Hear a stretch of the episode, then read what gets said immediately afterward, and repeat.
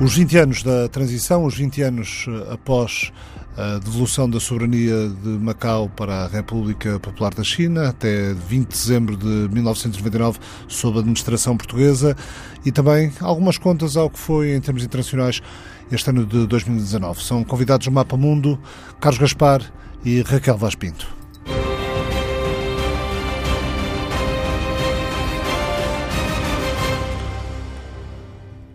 O presidente chinês Xi Jinping chega a Macau ao início, ao início da tarde de amanhã, início da tarde desta quarta-feira, eh, dois dias antes de eh, passarem 20 anos sobre a passagem, a transição de Macau para a soberania da República Popular da China, o regresso de Macau à, à pátria, como se diz, eh, como se diz na, na China. Uh, e vai coincidir também com a tomada de posse de um novo chefe do, do Executivo uh, macaense. Estavam há 20 anos. Também tal... houve a, a, posse de Edmond Roux como chefe do Executivo, da, primeiro chefe do Executivo da região administrativa especial de, uh, de Macau. Uh, nós podemos, nós podemos separar-nos da, da expressão regresso uh, de Macau, ao contrário de, do que acontece no caso de uh, Hong Kong, porque uh, os portugueses inventaram Macau de raiz, não havia lá rigorosamente nada a não ser a terra. E, portanto, a devolução, a menos que seja apenas do real estate, não, não, não, faz, não faz sentido. Não há nenhuma devolução da soberania porque os não havia lá nada. inventaram Macau, levaram para o Extremo Oriente o modelo uh, europeu das cidades-Estado, que não tinha qualquer tradição nem qualquer precedente na, na Ásia, muito menos na Ásia dominada pelo Império, uh, pelo Império Chinês. Uh, e, e, que depois se reproduziu efetivamente, não é? Não só no caso de Hong Kong, também no caso de, de Singapura, Há outras cidades-estados, é o único sítio onde há cidades-estados modernas, mas uh, é uma invenção portuguesa. Macau é uma invenção portuguesa. Uh, não havia. Uh, o termo regresso é um termo excessivo. Esta questão Macau e a, a importância de Macau para as relações entre Portugal e a China Uh, é um tema que lhe diz muito particularmente. Uh, esteve, na, esteve nas negociações que levaram à assinatura da Declaração Conjunta de 1987. Recordo que o, que o Carlos Gaspar, além de, de investigador do, do, Instituto Português de Relações Internacionais, foi, foi assessor de três presidentes da República, assessor uh, político dos presidentes Yanes e Sampaio, assessor diplomático do, do presidente Mário Soares. como é que foi assinar essa. Como é que foram as negociações para se conseguir assinar essa declaração conjunta em, em 87? as negociações eh, foram complicadas e sabia-se que eram eh, complicadas e por isso o presidente Mário Soares, assim como o primeiro-ministro Cavaco Silva, quiseram ter representantes pessoais na delegação eh, diplomática que foi fazer a, a, a, negociação entre 1986 e 1987. Havia duas ou três questões muito complicadas. A primeira, a data de transferência da soberania. Portanto, quando, for, quando foi decidido que seria, grosso modo, 12 anos depois. Uh, exato, mas não era evidente uh, à partida. Do lado uh, chinês, a data de Hong Kong servia perfeitamente para, para Macau. para, para Portugal, a única data que não servia era a mesma data de Hong Kong, porque nós sempre insistimos na separação e numa separação radical entre Hong Kong e uh, uh, Macau. Outra questão importante também era uh, um traço específico de Macau e tinha a ver com o facto de existirem 100 mil habitantes chineses de Macau que tinham, pela lei portuguesa, direito a serem portugueses. ora, a China não tem, ao contrário de Portugal, uma lei da dupla nacionalidade e, portanto, havia uma dificuldade que não era apenas jurídica, era também política, em garantir os direitos desses chineses que também são, eh, também eram, eh, também eram portugueses. Essa foi uma questão em aberto praticamente até ao fim das conversações e está na origem de, de um memorando sobre a nacionalidade anexo à declaração conjunta eh, em que os direitos os direitos dos 100 mil chineses uh, de Macau que têm direito, que nasceram em Macau e, portanto, têm direito à nacionalidade uh, portuguesa, os seus direitos foram uh, salvaguardados. Nada disso existia em, em, em Hong Kong, onde as leis eram, eram diferentes e, portanto, não havia lugar a, a que uma parte tão importante da população tivesse direito à, à nacionalidade britânica uh, nesse, nesse caso. E depois pequenas dificuldades sobre a, as negociações sobre os direitos, liberdades e garantias. Uh, uh, mais complicada de todas foi a liberdade de culto. a liberdade de culto, os chineses aceitavam a liberdade religiosa, mas não queriam reconhecer a liberdade de culto. Primeiro achavam que era a mesma coisa, não é. A liberdade religiosa é íntima, de certa maneira. A liberdade de culto é institucional e essa é que precisa de ser uh, regulamentada e reconhecida pelo Estado, pelas autoridades. Uh, uh, mas havia uma dificuldade depois também que se transformou de política em semântica, é que os caracteres chineses que designavam a liberdade de culto eram os mesmos da culto da personalidade. E eles ainda estavam na, na ressaca da revolução cultural e, portanto, invocaram com simpatia da nossa parte. Nós compreendemos que, que, a dificuldade semântica, mas em todo caso a liberdade do culto era a liberdade do culto, com ou sem caracteres uh, uh, que evocassem o, o, velho imperador, e a coisa lá, lá, lá ficou. Aliás, de resto, uh, Macau tem a única universidade católica que existe na, na China. Um, o que é que, na sua opinião, Macau representa hoje para Portugal?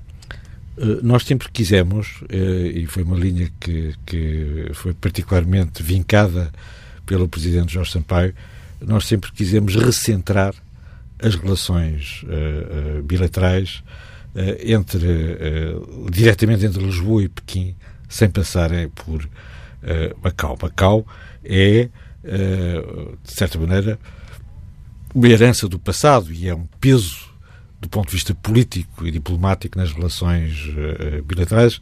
Durante uh, muito tempo as relações passaram sistematicamente por uh, Macau, até a questão um, de Macau... Um peso negativo? Um peso.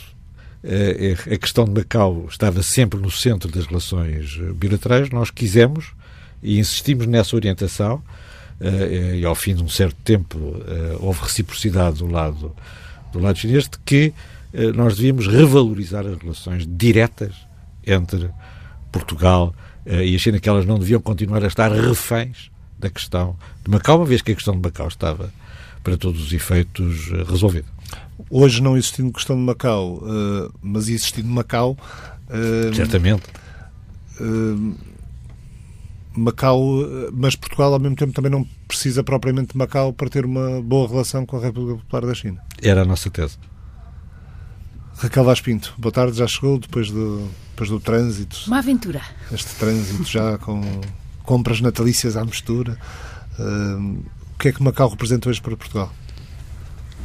Bem, acho que, sem dúvida, a, a questão da, da, história, do passado, da nossa expressão eh, global, de certa forma também esta ideia de fecharmos este capítulo, mas ir um bocadinho ao encontro daquilo que o Carlos disse eu lembro-me sempre quando cheguei a Londres para fazer o meu mestrado na SOAS e na primeira aula sobre o conceito da Greater China, a Grande China, uh, o professor insistia sempre em falar em Hong Kong e Taiwan e nunca falava de Macau. E Singapura. Exatamente. Uh, eu, na altura, achei aquilo muito injusto e muito uh, revelador ao mesmo tempo, mas, de certa forma, eu acho que, uh, não tendo de todo o peso financeiro e económico que, obviamente, Hong Kong tinha na altura e ainda hoje tem, embora haja agora uma maior, maiores alternativas até para o próprio Partido Comunista da China, mas eu acho que do ponto de vista cultural e do ponto de vista daquela expressão global portuguesa por esse mundo fora, Macau é uma das, das muitas onde nós podemos encontrar essa expressão histórica, essa expressão cultural.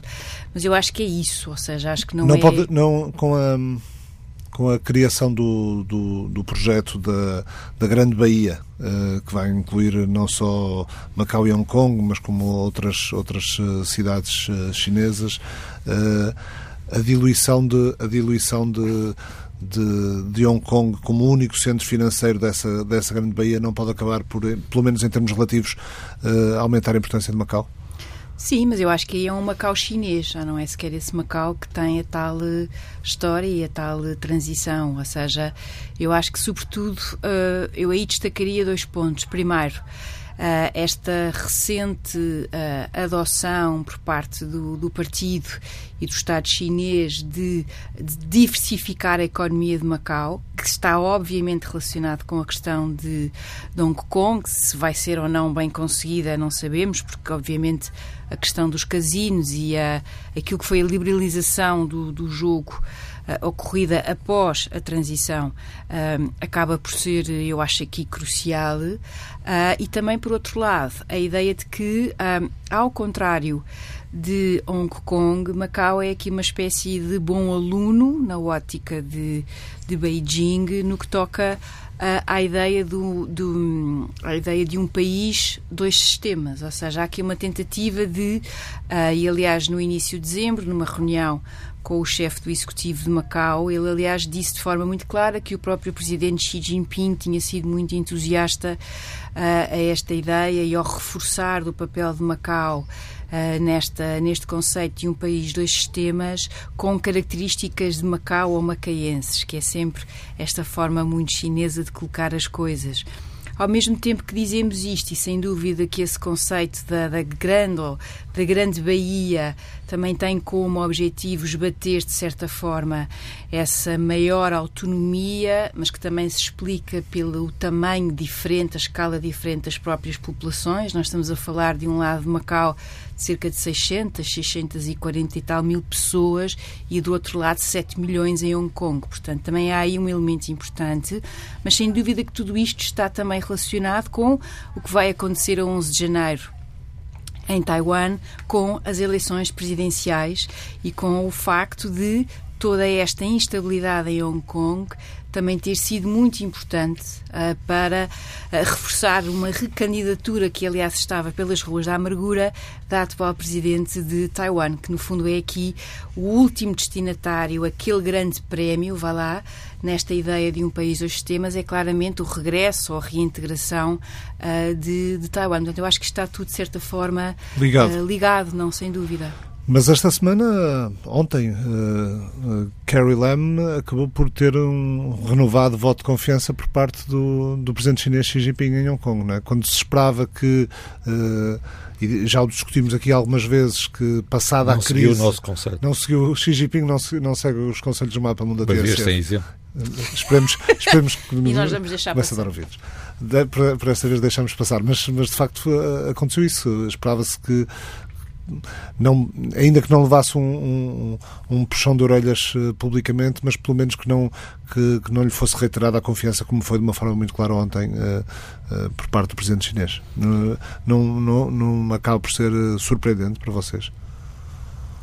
Não, por causa do contexto em que, da data em que ocorre, ela é recebida pelo primeiro-ministro Li Keqiang e pelo presidente Xi Jinping antes uh, do presidente ir a Macau. Ele vai a Macau no dia 20 dar posse ao novo chefe uh, do, executivo. Do, do, executivo. também, apesar de tudo, por causa da, das eleições em Taiwan.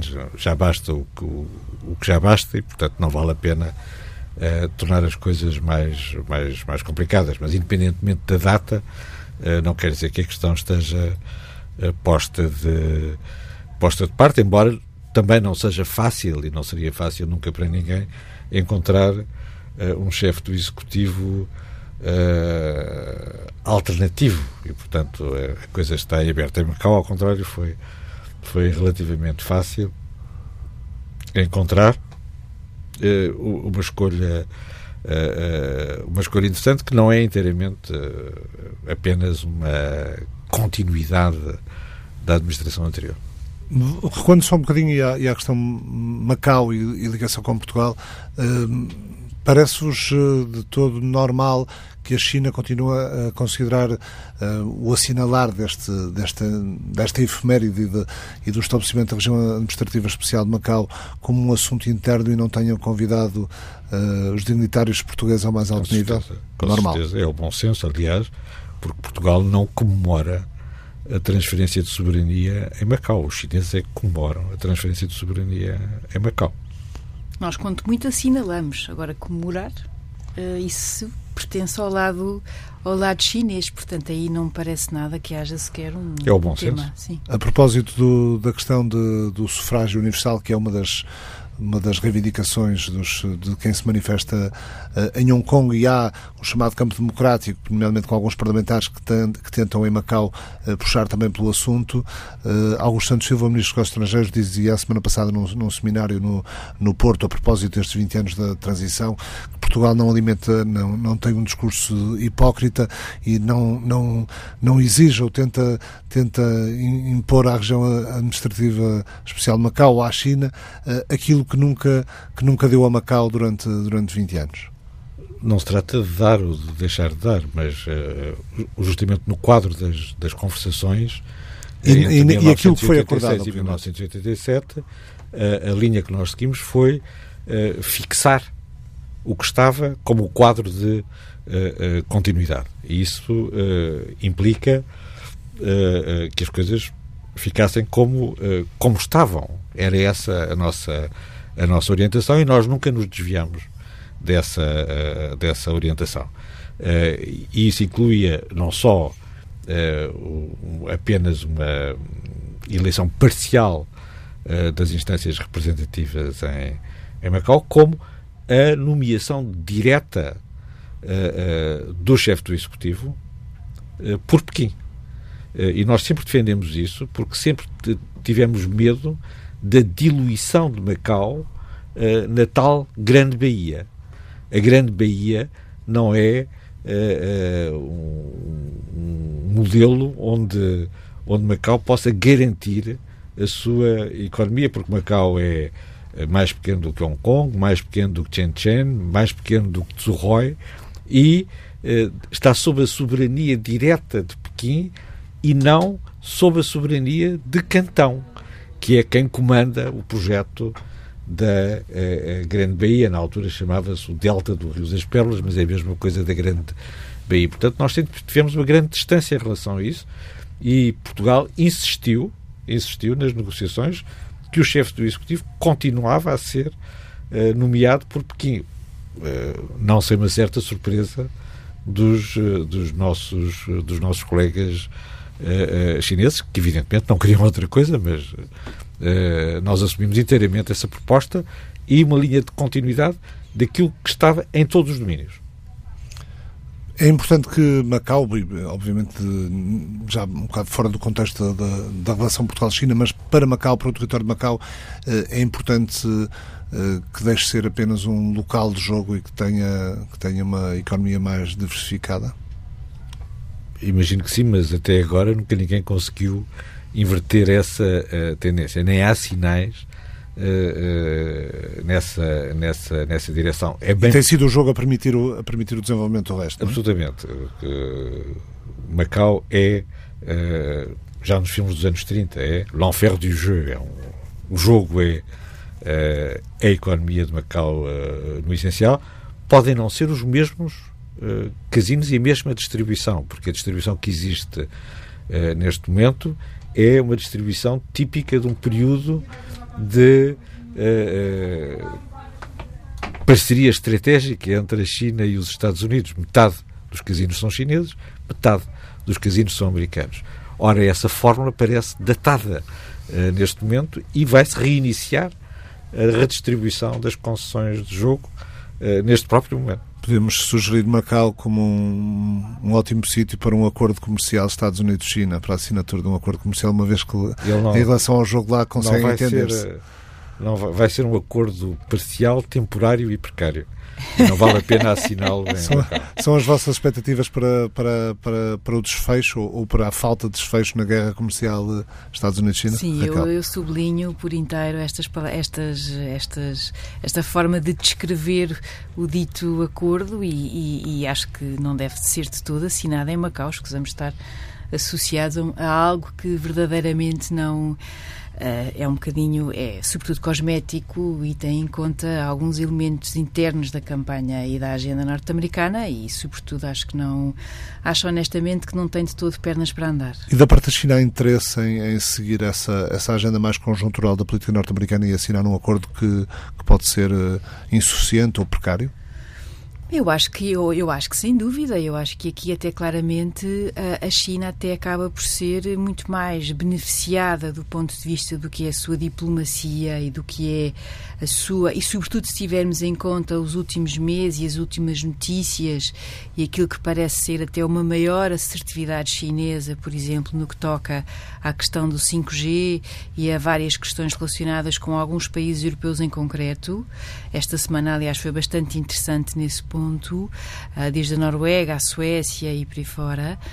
E eu acho que aí, sem dúvida, se tivéssemos que pensar na própria guerra, ou no próprio conflito, ou na própria discussão das palavras usadas, eu acho que claramente a agenda mais assertiva, mais nacionalista de Xi Jinping vai, eh, obviamente, eh, reforçar esta sua vitória face uh, face ao presidente norte-americano. Acho que aqui claramente há uma maior habilidade chinesa em compreender a instabilidade ou a forma. Um, como dizer, aproveitar o momento se de certa discordar. forma pode, claro, claro. completamente. é o que se deseja Pode discordar. Eu acho que, que, que, que, a parte fraca na competição económica e tecnológica entre os Estados Unidos e a China é a China. Hum. Uh, e que os Estados Unidos estão unidos uh, em relação a uma estratégia de confrontação com uh, a China. Uhum. talvez mesmo o único domínio onde republicanos e democratas convergem sem dificuldades e não tenho a certeza que haja unidade do lado da direção chinesa em relação à estratégia de confrontação com uh, os Estados Unidos. Portanto, uh, este acordo parcial, uh, temporário e precário é mais uma respiração para a China do que do, que, do que outra coisa. Até tendo, em, até tendo em conta as eleições presidenciais em, em Taiwan, que podem gerar alguma, alguma instabilidade no, no, no, contexto político chinês? Ou não? Não, a questão, a questão de Taiwan, como aliás a questão de Hong Kong, não divide a direção comunista. Aí há uma unidade, há uma unidade. clara. Uhum. Mas, coloca, mas coloca o país sob os holofotes, é? a estratégia em relação aos Estados Unidos é, é diferente. Designadamente a estratégia no domínio da competição uh, económica é diferente e aí podem existir, nós não sabemos, nós não sabemos nada do que se passa uh, à porta fechada na, na China, mas uh, pode haver aí pode haver aí diferenças, diferenças quanto ao ritmo, quanto ao calendário, quanto à intensidade, quanto à extensão e nesse sentido e nesse sentido e em qualquer caso não é porque a vulnerabilidade da China é maior e a economia chinesa está a ser afetada afetada pela competição com, com os Estados Unidos, Unidos neste novo regime. Daqui a uma semana e daqui a duas semanas não vamos estar aqui, vamos estar em celebrações natalícias e de, e de novo ano. Portanto, eu aproveitava para, para conversar convosco um pouco sobre, sobre as contas deste ano de 2019 e fui, eh, fui tomando nota de alguns, eh, de alguns acontecimentos que marcaram, que marcaram este ano, desde logo Uh, o primeiro ano de Jair Bolsonaro no, no, no, poder no Brasil, os protestos sociais no mundo um pouco por todo lado, chegou a ser o uh, tema uhum. aqui no Mapa Mundo mais do que, mais do que uma vez. Um, tivemos uh, uma Câmara dos, dos, dos Representantes no, no, Congresso dos Estados Unidos, de novo com a maioria democrata, uh, o Brexit de adiamento em adiamento, agora com a, com a vitória de, de por maioria absoluta de, do Partido Conservador nas eleições, uh, tivemos uma uma presidência chegada à, à, presidência da Ucrânia de um ator comediante, Vladimir Zelensky, que, aliás, uh, recuando um bocadinho, volta a ser uh, importante, ou volta a ter algum, algum relevo na própria política americana por causa da relação com, com o processo de destituição do, do Presidente Trump, que entretanto começou no, na, Câmara dos, na Câmara dos Representantes. Uh, tivemos uh, eleições europeias com, com crescimento dos, uh, dos partidos populistas e da extrema-direita, embora não a níveis de, que se chegaram a, a, a, estimar. Temos uma nova Comissão Europeia liderada por Ursula von, der Leyen e em, em, em, definição política em Espanha que, que ainda não chegou ao fim, estamos quase no final do ano, ainda não chegou propriamente ao fim. O que é que, o que, é que de tudo isto vos parece mais, eh, mais relevante? Desde logo uma omissão. Uh, a eleição mais importante foi a eleição indiana, Ou a eleição com a reeleição de Narendra uh, Modi.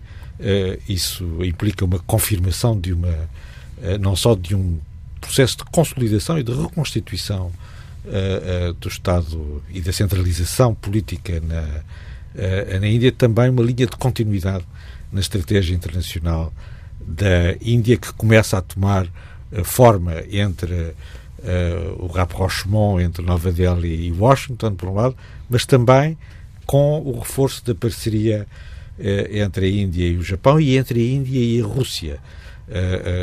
a Índia passou a ter um adversário claro e consistente, que é a China, e está a estruturar uma estratégia regional e internacional particularmente interessante de para garantir a sua autonomia relativa, acaba de recusar, de resto, entrar uh, naquele uh, regime de integração regional uh, patrocinado pela, pela China e que reúne a maior parte dos países da Ásia e está a pôr em causa, de resto, a posição do Japão nesse mercado comum asiático sob tutela uh, chinesa pela sua resistência a integrar este, este novo acordo, acordo multilateral asiático. Foi certamente a eleição a eleição mais, mais importante. Vamos ter o Primeiro-Ministro António Costa esta semana na, na Índia, precisamente. Dias Ele tem uma relação especial com o Primeiro-Ministro Modi e acho que Portugal devia ser pioneiro nas relações entre a União Europeia e a Índia, das poucas. O Presidente Marcelo Rebelo Sousa também abertas, vai à Índia na, nas próximas semanas. Mas a relação especial é entre os dois primeiros ministros uh, e, e, é por aí também, e é, também tem uma dimensão europeia importante, não apenas uma relação bilateral uh, importante, mas há também uma relação europeia importante e quem se senta no Conselho Europeu é o primeiro-ministro António Costa. Outras, uh, outros factos marcantes deste ano, Raquel ah, Eu gostava de sublinhar este, este, este acontecimento que o Carlos aqui trouxe. Eu não posso concordar mais. Acho que, de facto, a reeleição de Modi é muito importante e para nós eh, e para nós europeus também é muito interessante e acho que sem dúvida Portugal tem aqui através destes aspectos que o Carlos destacou pode ter aqui um papel importante e sobretudo porque do outro lado também está uma Índia receptiva e uma Índia que agora tem de facto uh, uma espécie de não é tem, tem esta ameaça este este este desafio chinês ao qual quer de facto fazer o contrapeso. Uh, isso é absolutamente notório seja na, na, discussão com académicos seja na discussão com políticos diplomatas. Isso acho que é importante. E nós nós não estamos tão habituados a incluir a Índia nas nossas discussões internacionais, mas eu acho que até pela sua relevância demográfica, económica, uh, histórica, é, é, de facto um país que nós temos que ter em conta. Portanto, a Índia eu concordaria a reeleição de Modi, sem dúvida. Eu gostaria de destacar um, ah, dois, dois pontos. Uh, o primeiro seria a questão dos protestos, mas para mim, talvez de todos os protestos, e, e, e, não voltando a falar de Hong Kong, mas eu acho que a continuação dos protestos, o, o Carlos dizia num destes programas, os protestos à hora marcada, não é? Os protestos com, que nós sabemos que acontecem naquele dia e naquela hora e que de facto se têm vindo a arrastar. Eu acho que Hong Kong temos que destacar. E que agora já não são sempre à mesma hora marcada, claro, agora também vamos, de vamos desadaptando àquilo depois também é a resposta das autoridades. Mas uma das coisas que me parece interessante no, no caso de Hong Kong é não só a resiliência dos manifestantes, uhum. que, que, tem sido uh, assinalável, sim, sim. Mas como também, apesar de, de, de, dos, dos, excessos que já houve de parte a parte, eh, a, a, continuação da contenção das autoridades chinesas e das autoridades de Hong Kong em relação aos protestos. É, é, eu acho que é, é, é, extraordinário. Parece um jogo de paciência, não é? Parece um jogo de paciência e, e de facto, e vai continuar a ser, parece-me. Portanto, eu acho que Hong Kong destacaria esse, esse aspecto. Mas também acho que foi muito interessante este ano vermos os protestos, os manifestantes xiitas no Iraque e os manifestantes no próprio Líbano. Uh, ou seja, uh, o, o, de certa forma, aqui um esboroar de alguma ideia de que entre governo e a população uh, estaria aqui uma espécie de um trade-off que deixou de funcionar. Acho que esse são dois, é para mim relevante no Líbano e no Iraque.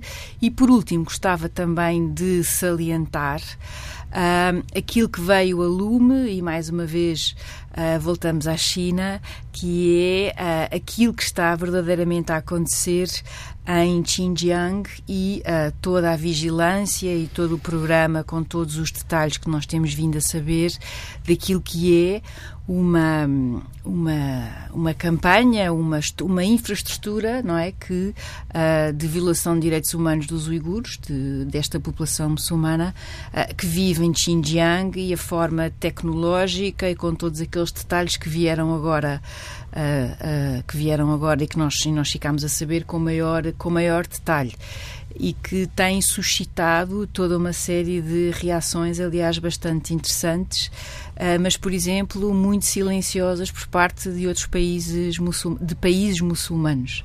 Também é aqui um fator interessante. Uh, um dos... Os campeões dos protestos são os franceses, uh, que só não manifestam ou não fazem greve durante as férias porque o modelo social europeu manda que as pessoas tenham férias e as férias são sagradas para os franceses e para uh, os europeus. Não saem da rua, não saem da rua e passaram uh, daquelas paixões tristes dos uh, gilets jaunes para a mobilização dos pensionistas e de todos os sindicatos todos os sindicatos franceses contra, Por causa da, contra a revisão da, da lei das reformas contra aquilo que é evidente uh, e está em cima da mesa, que é uh, o esgotamento do modelo social uh, europeu.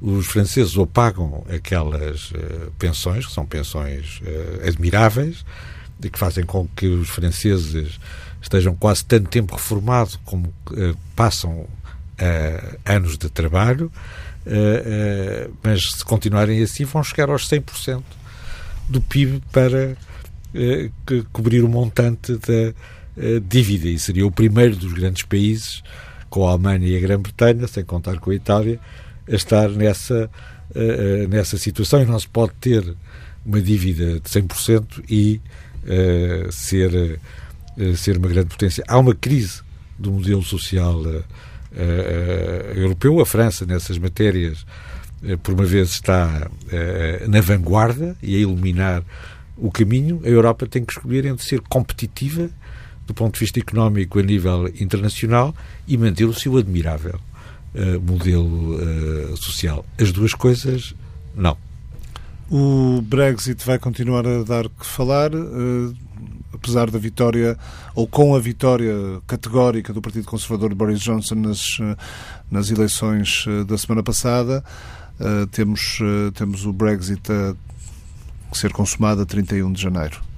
Mas a separação entre a economia britânica e, a economia e a europeia, europeia é uh, uma nota de rodapé comparada com a separação entre a economia americana e a economia chinesa. Este é o ano da cisão sino-americana e vai ser lembrado durante muito tempo uh, como o ano em que ela se tornou evidente, a saída do incontestável. Reino, a, saída, a saída do Reino Unido da, da União Europeia vai ser nota de rodapé no futuro? Com certeza exceto para a história europeia, mas a história europeia ela própria, se calhar, não vai ser o que foi nos últimos 500 anos. Vai ser nota de rodapé na história do mundo. Ou, ou, então pode não ser, sim, sim, ou então pode não ser, sobretudo para a história britânica, se as intenções escocesas nacionalistas se continuarem a, Uh, ou seja, se esta negociação interna do Reino Unido, acho que ainda estamos, estamos no início deste processo e as consequências internas desta decisão. Ou seja, esta cisão, para usar aqui a palavra, a cisão entre os ingleses e. Não existe. Não existe. Vamos Está ver. por demonstrar. Vamos não, ver. não existe essa cisão. Está por demonstrar. Vamos ver. Houve um referendo eh, e, o- e o, e a- eh, o Partido da Independência perdeu.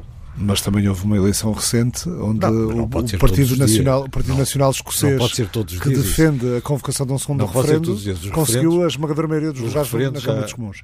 Os referendos aumentou ligeiramente a sua quota parte, a maioria já tinha. E, eh, eh, e isso não é uma cisão. Não é uma cisão, é o reforço de um partido que tem uma determinada posição, aliás, uma posição equilibrada, designadamente em relação às questões, eh, às questões europeias. Não é um referendo. Um referendo é um referendo. É má ideia, mas é um referendo. Ele existiu e a cisão não existiu.